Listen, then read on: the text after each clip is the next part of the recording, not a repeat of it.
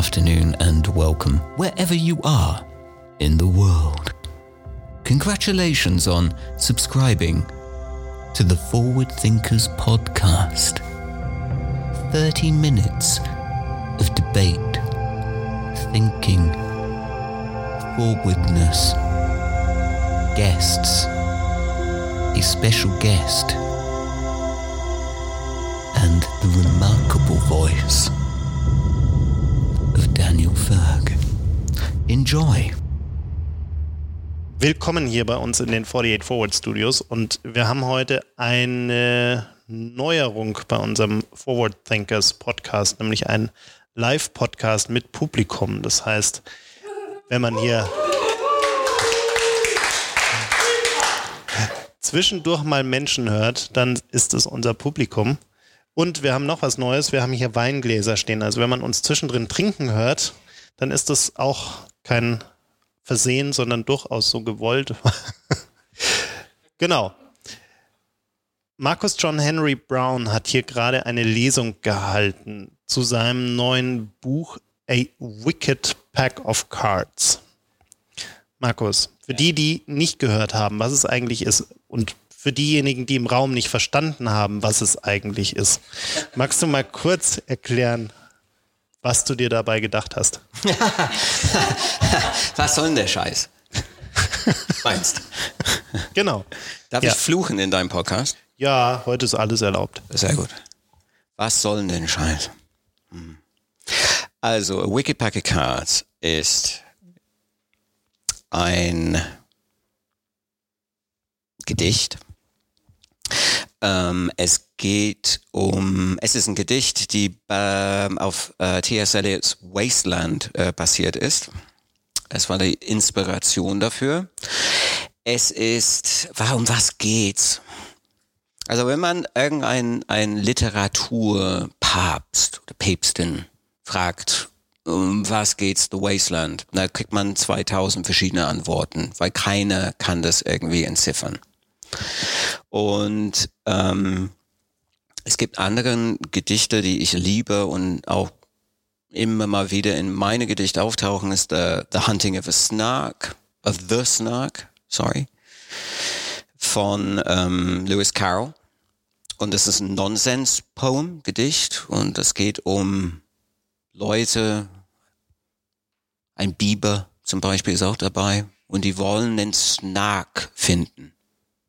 Keiner weiß, was der Snark ist. Aber die glauben, wenn sie ihn erwischen, wenn sie ihn finden, dann wissen sie, was der Snark ist. Die wissen auch nicht, wo der Snark ist.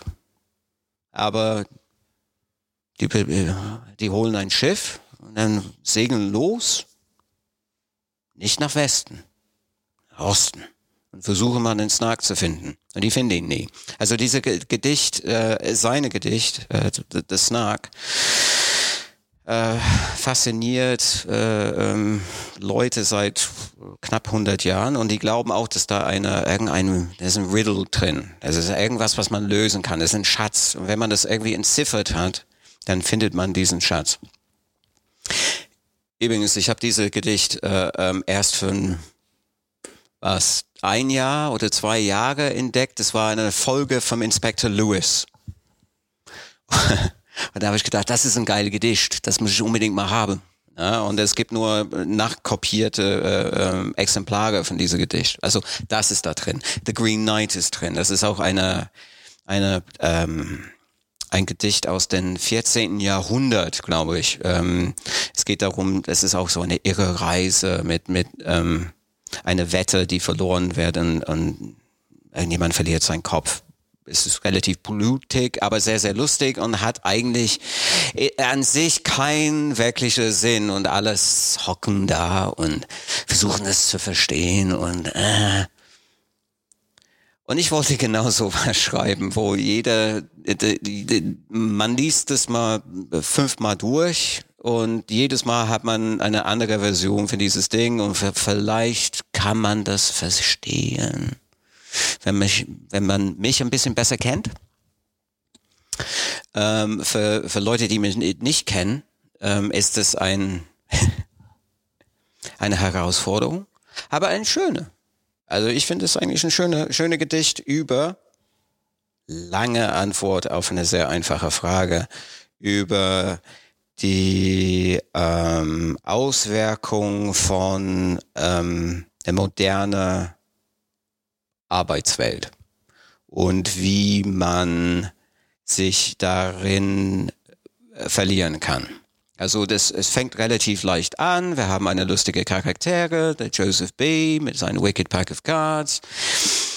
Er, ähm, Joseph B. ist einer. Ich habe mir vorgestellt, was passiert, wenn äh, Business Consultants ähm, Paganism entdecken. Also die haben alle ihren Slides durch, die haben alle Methodik durch, die haben alles, was sie an der Universität St. Gallen gelernt, das haben sie auch noch durch, das fehlt noch was und dann entdecken sie Paganism. Und das war so die ursprüngliche Idee. Also Joseph B. ist ein bisschen so eine Mischung aus Boston Consulting Berater und Joseph Boyce. So, das ist ein bisschen die Idee wenn man dich kennt, ähm, könnte man auch sagen, es ist so ein bisschen eine Zusammenfassung aller Kuriositäten, die dir irgendwann in den letzten zehn Jahren über den Weg gelaufen sind. 30.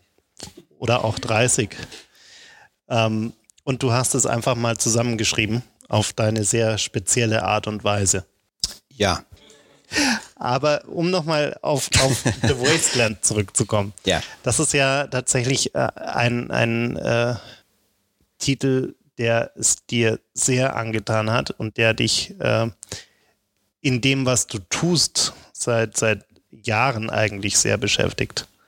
Wie, wie kam es eigentlich zu dieser, dieser speziellen Beziehung zwischen dir und The Wasteland? Ähm, ich habe The Wasteland zum ersten Mal gehört, gesehen ähm, in 1990. Und das war der erste Semester von meinem ähm, Art Degree ähm, am Dartington College of Arts und diese diese diese Kunsthochschule ähm, ist wirklich in der Mitte von Niemandsland. Also ist gar nichts. Äh, und ist es auf einem Hügel und ganz oben, da ist so, ein, so eine Art Gutshaus, die auch so 13 Jahrhundert gebaut worden ist und mit Geister und ein Dampflok und eine ähm, so Zaubergarten.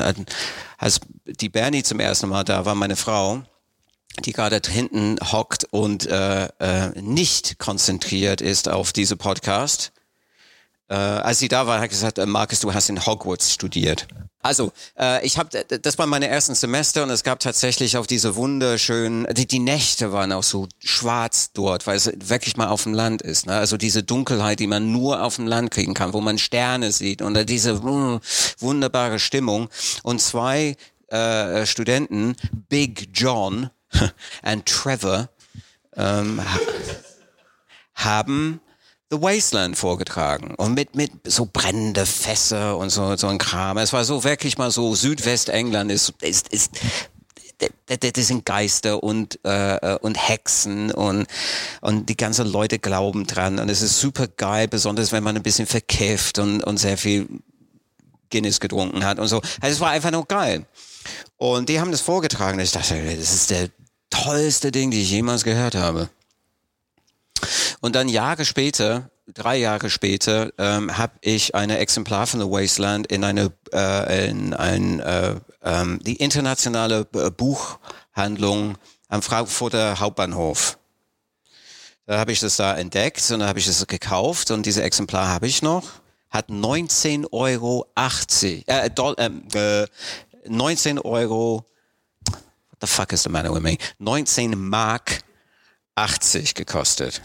Ich, ich hatte das Exemplar ja tatsächlich mal, weil du es hier liegen lassen hast. Yes. Und hab's dir dann bis nach Dublin hinterher geflogen. Wofür ich extremst dankbar bin.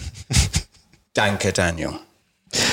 Auf jeden Fall. Jetzt kennen dich ja hier ganz viele Leute, die hier vor Ort sitzen. Aber um so ein bisschen deine Geschichte zu äh, verstehen. Ja. Du hast äh, Kunst studiert in ähm, Südengland. Mhm. Und irgendwie bist du dann im paar, einige Jahre später in Deutschland gelandet Ja. und bist dann irgendwann im Agenturleben gelandet. Ja. Erzähl doch noch mal kurz, so ab dem Zeitpunkt, wo du dein Studium quasi beendet hast, was ist dann eigentlich bei dir passiert? Naja, gut, also ich war äh, 22, irgendwas.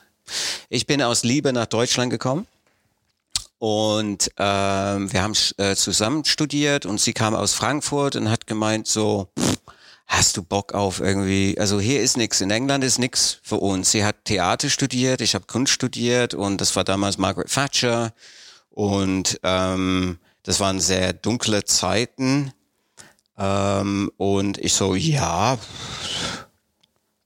okay. Und dann bin ich nach Deutschland gekommen mit so klassisch einem Koffer und nichts anderes. Ne? Und die Hälfte von dieser Koffer war voll mit Büchern.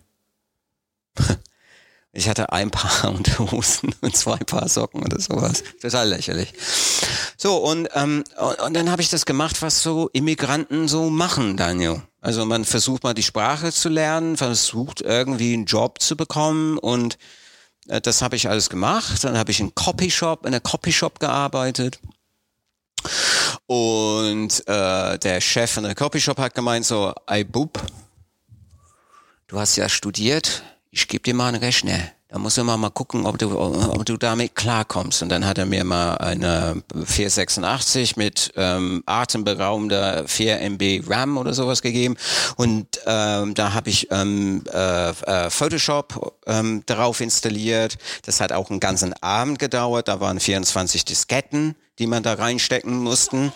Und das, äh, ja, ihr lacht, das war so. Ähm, und ähm, und dann habe ich mal, ich, so Computer und so fand ich geil. Und ich habe relativ schnell ähm, das Internet für mich entdeckt, fand ich auch super. Ähm, erste E-Mail-Adresse war ein CompuServe-E-Mail, äh, CompuServe 1180811 at CompuServe.com. ähm, und dann habe ich angefangen, Website zu bauen und ähm, habe ich dann Freelance gemacht als Grafikdesigner mit einem Rechner, weil das cool ist und neu ist und DTP und wow, geil. Da könnte ich mal, mal endlich mal Menükarten für der Pizzeria da Cimino machen. Und äh, also so hat es ne und dann aber auch gleichzeitig irgendwie meine eigenen Kunst machen. Und dann durfte ich mal ausstellen in der Galerie Fruchtig. Das war damals eine sehr angesagte Galerie in nicht nur Frankfurt sondern auch in Deutschland. Und eine Agentur hat die Website für meine Ausstellung äh, entdeckt. Und ähm, die haben mich dann angerufen und hat gemeint so, woll, willst du, willst du vorbeikommen und unsere New Media Abteilung, New Media Abteilung hieß es damals, äh, vorbeikommen und das mit aufbauen. Und äh, ich bin vorbeigekommen dachte irgendwie so, ja, Werbeagentur, weiß es nicht. Dann haben sie den Vertrag hingelegt mit dem Gehalt und ich so, Monday, I'm here on Monday. Und ähm, weil als Künstler, man, man kämpft schon ein bisschen. Ähm, und so bin ich reingekommen.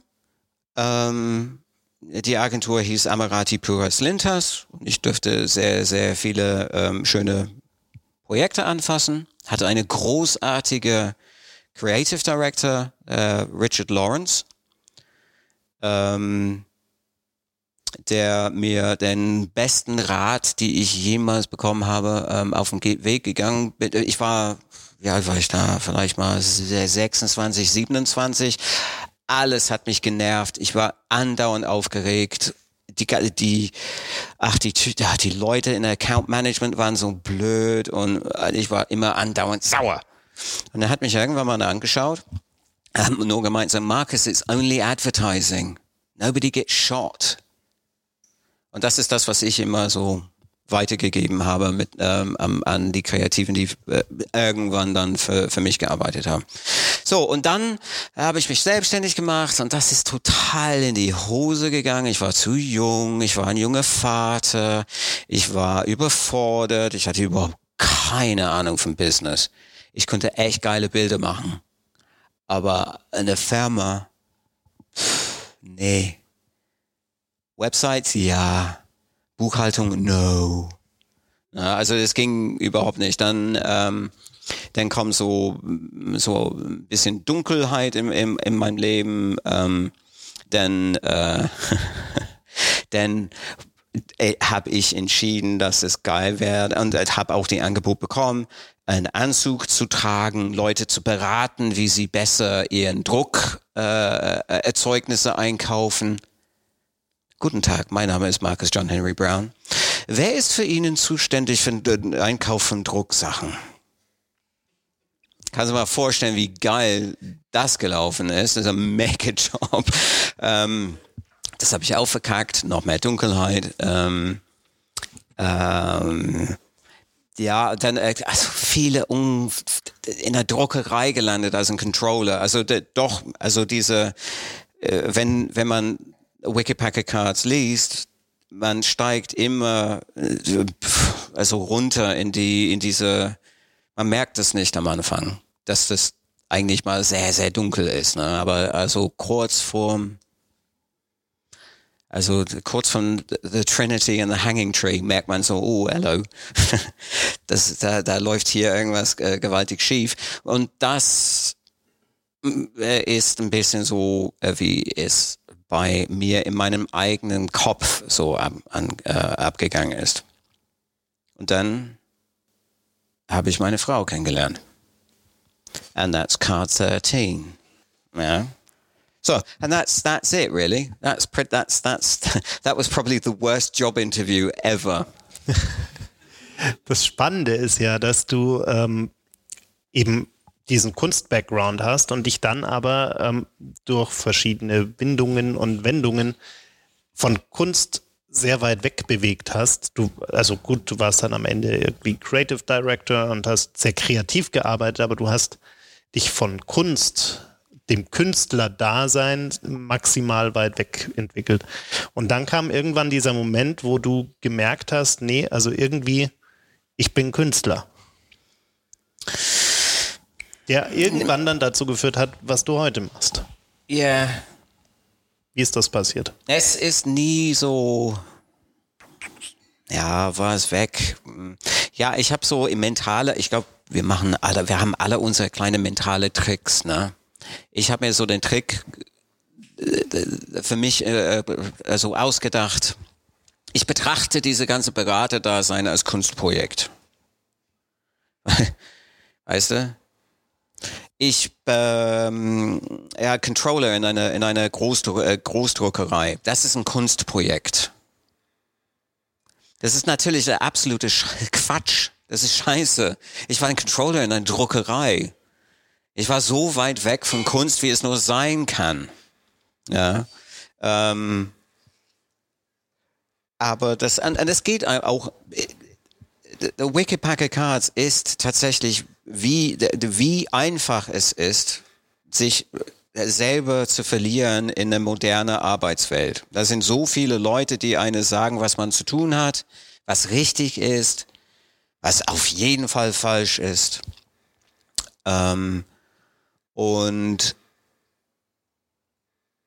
die Künstler da sein, die ähm, kam eigentlich, ich habe mich, ich war, ich war in einer ähm, weltweit sehr guten ähm, Social Media Agentur als Creative, äh, Creative Director. Und ähm, ich habe die Kollegen echt gemocht. Ähm, ich mag sie immer noch lustigerweise. Wenn man, sie, wenn man mich kennt, ist das echt ein absoluter Wunder. Ähm, aber ich habe gemerkt, dass das mir, es macht mir einfach keinen Spaß mehr. Es ist einfach so. Es war ein bisschen wie ein Outing. Weißt du, was ich meine? Dass ich einfach, ich war jahrelang irgendwie so als äh, also Creative Business Checker, Social Media, wie auch immer. Ähm, aber ich, ey, ganz ehrlich, ich wollte immer seit meiner Kindheit Künstler äh, sein. Ich habe mich immer super wohl gefühlt in dieser in dieser äh, wahnsinnig prätentiöse Welt. Da fühle ich mich echt wohl. komme ich echt gut zurecht. Ähm, hat aber keine ähm, Weg gefunden. Ich wusste nicht, was mein Kunst war. Weißt du? Es war damals in den 90er, das war super klar. Ich habe so großformatige Digitaldinge gemacht.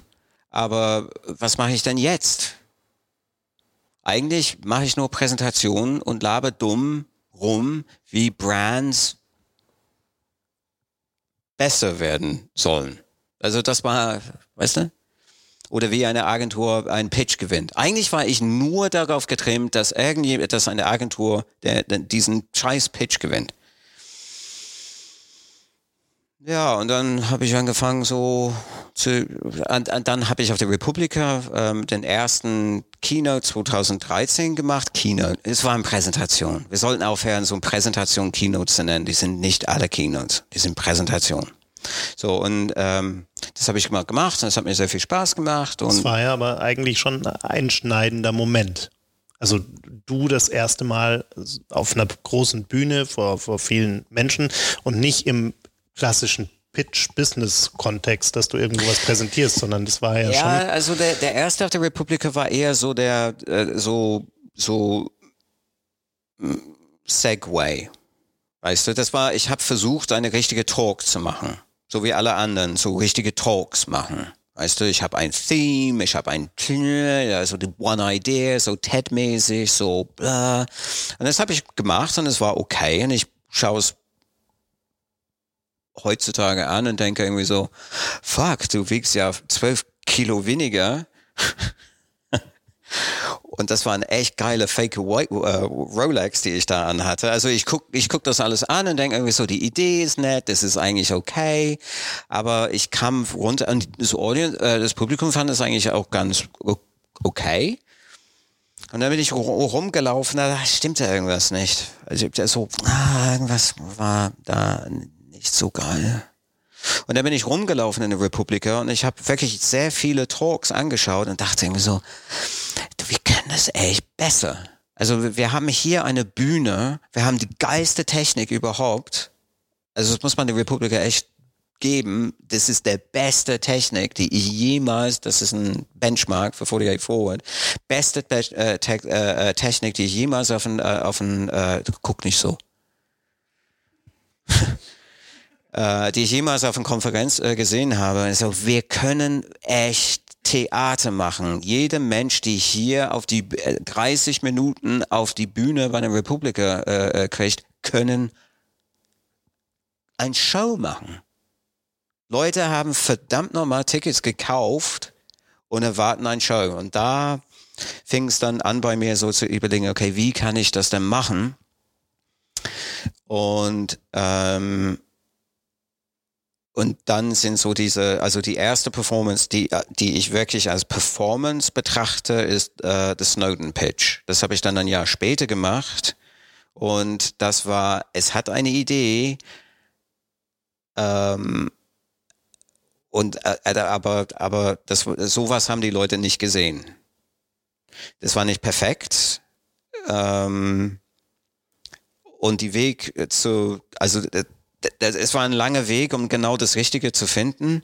Ähm, ich habe sehr viel Fehler gemacht. Der Michael Petroyes sitzt hier im Publikum. Nach den ähm, einem Jahr, ich glaube, das war 2016, kam er auf mich zu und meinte so, da, es war okay, aber du kannst besser. Du wirst faul. Nee, ich bin sehr dankbar dafür, weil ähm, ich habe dann in meiner schmollende äh, Künstlerdasein gesagt, ich höre jetzt auf. Ich mach Weißt du noch? Ich höre jetzt auf, ich lasse den Scheiß, ich mach das nicht. Und ähm, durch diese durch diese diese Ärger, diese diese Schmollen habe ich dann gesagt, ich höre auf und ähm, habe dann für dich so angefangen, so ein paar Dinge zu schreiben. Und eine von diese Dinge äh, war ähm, The Passing. Und ich habe das ausgedruckt und habe es dann durchgelesen und dann habe gedacht so, fuck, this is the one. Es war, das war so eine, ein Moment, wo ich gemerkt habe, this is the one that's gonna, it's gonna make me famous. Didn't. ähm, aber es war unfassbar wichtig und, und ähm, weil es es war ein, wirklich mal eine, eine, eine man, man konnte, man musste Marcus John Henry Brown nicht kennen, müssen, um zu, um zu um das zu gucken. Wildfremde Leute konnten in das Publikum setzen, ich gehe auf die Bühne, mach, was ich da mache, und die so, holy, okay. Es war, es war eine fertige Stück. Also das hat sich wirklich mal so, das war so ein geiles Gefühl. Und da habe ich gemerkt, so, ich bin Künstler. Und ich weiß noch, ich habe zu, äh, zu meiner Frau gesagt, so, du, ich glaube, ich muss jetzt mal so ein bisschen Startup jetzt, ein Pivot machen. Und ähm, ich glaube, ich muss eher jetzt mal so den Hauptfokus auf diese Performances, auf Künstler da sein. Guck nicht auf die Uhr, du kannst es runterschneiden. Alles gut. Ähm, ähm, ähm, das ist das, was ich machen möchte. Und ich glaube tatsächlich, dass ich damit Geld verdiene und ähm, das macht mich glücklich und das, das, äh, das ist der Weg dahin. Also ab, ab dem Moment haben sich ja auch die, die Art und Weise, wie du diese Performances gemacht hast, radikal verändert bis zu einem, ja, ich würde fast sagen, äh, künstlerischem Höhepunkt äh, äh, letztes Jahr auf der Republika mit Flex. Ja. Jeder, der es gesehen hat, äh, hatte vielleicht auch ein bisschen Angst vor dir, als du da singend äh, mit komplett geschminktem Gesicht, also ich empfehle das YouTube-Video davon jedem mal anzuschauen, ähm, weil es ist, das war für mich so der Moment, wo du auf der Bühne nicht mehr du warst. Ja. Yeah wo du zu 100 Prozent jemand anderes warst und, und, und komplett mit allem drum und dran in diese Rolle geschlüpft bist. Ja, Flex. Flex hat uns echt äh, äh, ein halbes Jahr schlaflose Nächte gekostet. Es war, ich, ich, der Flex ist, ist ein sehr, sehr wichtiges Stück, weil das war wirklich ein Moment, wo ich gemerkt habe, ich muss, es gibt diesen Begriff All-In uh, vom Poker. Ich muss All-In gehen. Uh, ich kann nicht, ähm, ich darf nicht zurückhalten wenn, wenn ich mit diesen Dingen, wenn das Publikum merkt so, äh, der glaubt es nicht hundertprozentig oder der steht nicht hundertprozentig hinter das, was er da gerade macht, dann, dann wirkt es so, ja, es ist, warum, warum hat Marcus Bart sein Gesicht weiß gemacht und hat diesen Kreuz und so, was, was soll das? Was macht der Marcus da? Deshalb war es so wirklich in your face und, und ähm, ich wollte tatsächlich mal ein, ein Kunststück machen, die offensichtlich nicht eine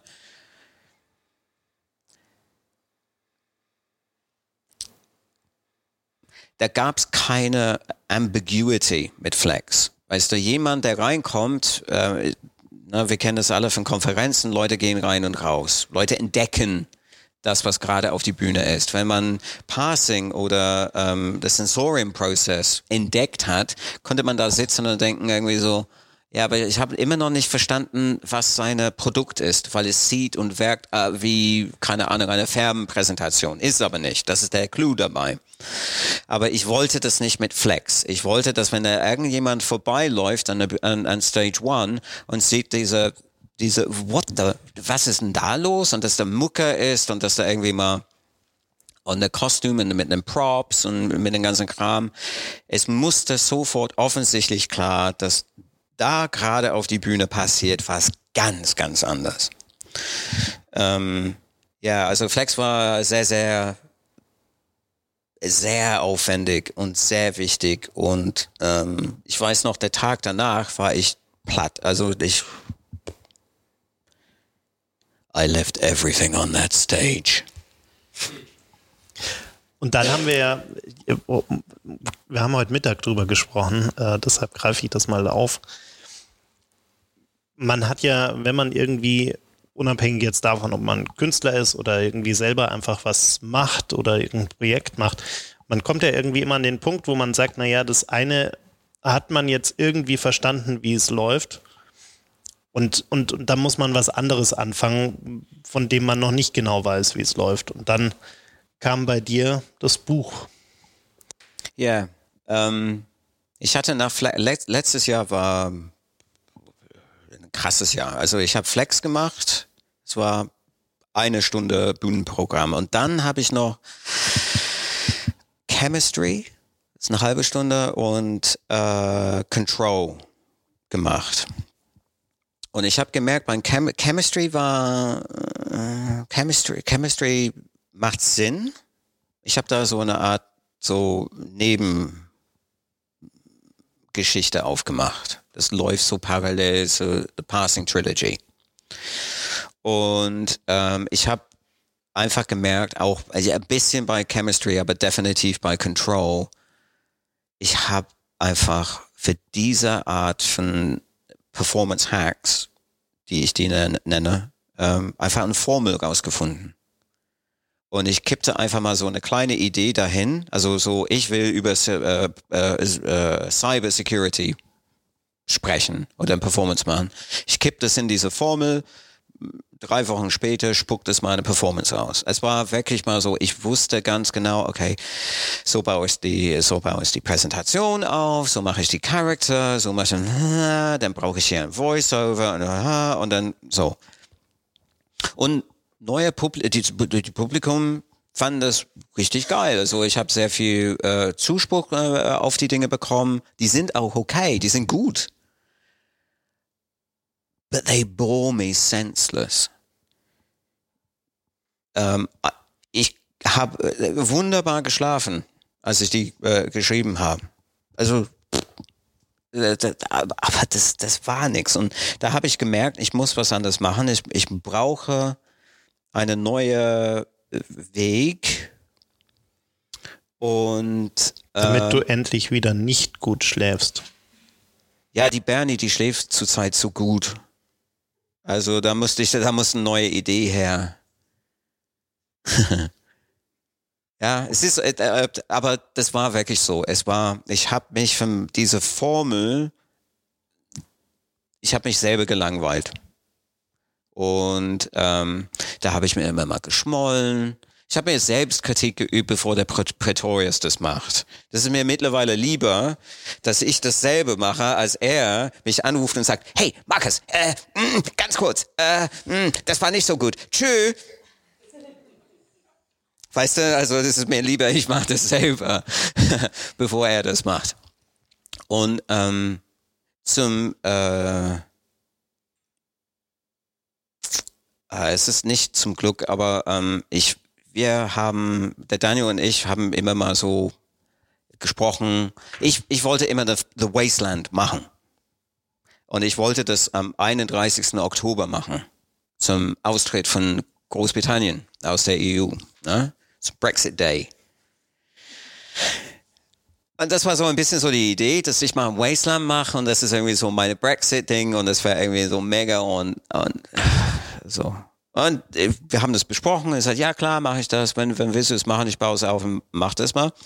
Ähm, wie die Briten so sind, haben sie sich ein bisschen mehr Zeit gebraucht mit dem Brexit. Und dann habe ich auch ein bisschen drüber nachgedacht, dass ähm, ich will das nicht machen. Ich will meine eigenen Wasteland machen, die auch alle diese Themen, insbesondere ähm, das, äh, meine Gefühle über Brexit und äh, Großbritannien irgendwie so, so aufschnappen. Und die ersten Teile, die ich tatsächlich geschrieben habe, war I'm standing on the banks of the Starnberger See and I'm watching that, that piece. Und der Starnberger See ist so wichtig für ähm, ist so wichtig für ähm, ist so wichtig für, äh, für, für mich und für dieses Stück, weil der Starnberger See taucht tatsächlich in The Wasteland auf. Das ist in der allerersten äh, Burial of the Dead, wird Starnberger See erwähnt. Und ähm, gibt es auch Hofgarten, wird kurz mal erwähnt, aber ist Interesse in Hofgarten? So, ähm, und dann hat, äh, dann dachte ich irgendwie so, ja, okay, jetzt habe ich, ich schreibe meine eigene, ich bearbeite dieses Wunsch nach 30 Jahren irgendwas mit Wasteland zu machen. Ich mache meine eigenen Wasteland. Und äh, die Idee war tatsächlich mal ein Performance zu schreiben für, für den Republiker. Ich dachte irgendwie so, sehr geil. Ich bin ja, normalerweise bin ich viel zu spät dran. Jetzt bin ich endlich mal fast in sechs Monaten am Start und ich kann das machen. Ähm, und dann am Ende habe hab ich da gesessen, also nicht, nicht mit dem Buch, sondern mit den äh, äh, äh Manuskripten so, no, that's not a performance. that's a book. Und ähm, ja. Yeah. Und dann saßen wir irgendwann in Dublin und ich habe das ganze Ding gelesen. Ja. yeah. Und der nächste Schritt wird sein, dass du dieses Jahr auf der Republika wieder eine Performance machst. Ich glaube, ich kann das jetzt sagen. Ich bin mir nicht sicher, Schon, aber ähm, ja. Yeah. Ich werde, ähm, also der Plan ist folgendes. Es ist alles ein bisschen tricky, ein bisschen kompliziert, aber hier ist der Plan. Der Plan ist, es gibt dieses Buch. Kauf dieses Buch. Kauf dieses Buch. Ähm, es wird aber auch ähm, ein Liederbuch geben. Ähm, es ist eigentlich ein Heft. Also ihr kennt das alle, wenn ihr mal, ähm, es ist Weihnachten, ihr fährt nach Hause, ihr müsst in die Kirche, es gibt äh, einen Chorabend. Und du kriegst ein Heft in der Hand gedruckt, so dass du mitsingen kannst. Es gibt auch in meinem Performance auf der Republika. Also ich werde da tausend Dinge mal produzieren lassen und alle singen mit. Und der Weg dahin, ich mach, ich werde Videos machen, Karaoke-Style, wo alle das lernen können. So, und der, die Idee ist, dass wir da hinkommen und dass das ganze Publikum sagt beim Song 1, die stehen auf. Die sind alle übrigens hier hinten in dem Buch. ich bin nicht blöd. Äh, ähm, ja, die sind alle hier hinten. Ähm, und äh, also es gibt das, es gibt Songbooks, es gibt Video, Karaoke-Videos, es gibt dann ähm, und einen neuen Performance mit äh, Teile von äh, äh, äh, Volume 1 für Wikipacker Cards, aber äh, neue Karten. Ich habe neue Karten geschrieben. Also das, ich war noch nie so, noch nie so weit ähm, mit einem Performance und äh, der Format wird auch ganz anders sein. Es wird nicht die klassische, es gibt PowerPoint-Slides, es gibt nicht diese irgendwo in alle meine Präsentationen ist irgendwo versteckt. Raise your right hand if you read this. It's only happened twice. Und das ist der beste Gag, den ich jemals geschrieben habe, weil wenn irgendjemand tatsächlich mal den Hand hebt und dann guckst du dir an und sagst, I take questions later. Und dann weitermachen. Also die ganze Kram ist weg. Ähm, es ist ganz neu, es ist ganz aufregend, es ist unfassbar aufwendig. Ähm, da ist wieder Musik dabei, der Momo Tempo, der Timo Peach, der ähm, letztes Jahr ähm, die Musik für Flex gemacht hat, ist wieder, äh, wieder dabei. Ähm, ich habe heute den Nachricht von ihm bekommen, dass er ist, der ist noch nicht so weit. Der ist ein bisschen überfordert von das, was ich haben möchte. Aber ähm, es wird es, es wird ganz anders. Very excited. Das heißt, du hast gerade sowieso die, du hast mir eigentlich meine Überleitung geklaut, gerade zu den Fragen später. Wir dürfen also gespannt sein, was oh. wir im oh. Mai in Berlin oh, sehen that werden. was good. I like that. Wir dürfen gespannt sein. Very good, Daniel. Und die, die hier im Raum sind, die dürfen Markus jetzt noch an der Bar nebenan hier mit Fragen löchern. Und äh, diejenigen, die nur zugehört haben, die können mich eine Mail schreiben. Oh, fuck, Oder no. einen Brief. Einen Absolutely not. No. Die dürfen eine Karte schreiben. Hast du deine? Ah, Ja, oder? I like your thinking. It's Leicht. not, it's not gonna happen. Also, liebe Zuhörer, do not write to me. Tweet me. Auch gut. Auch gut. Auch gut. Send me a Twitter card. Danke, Markus. Thank you, Daniel.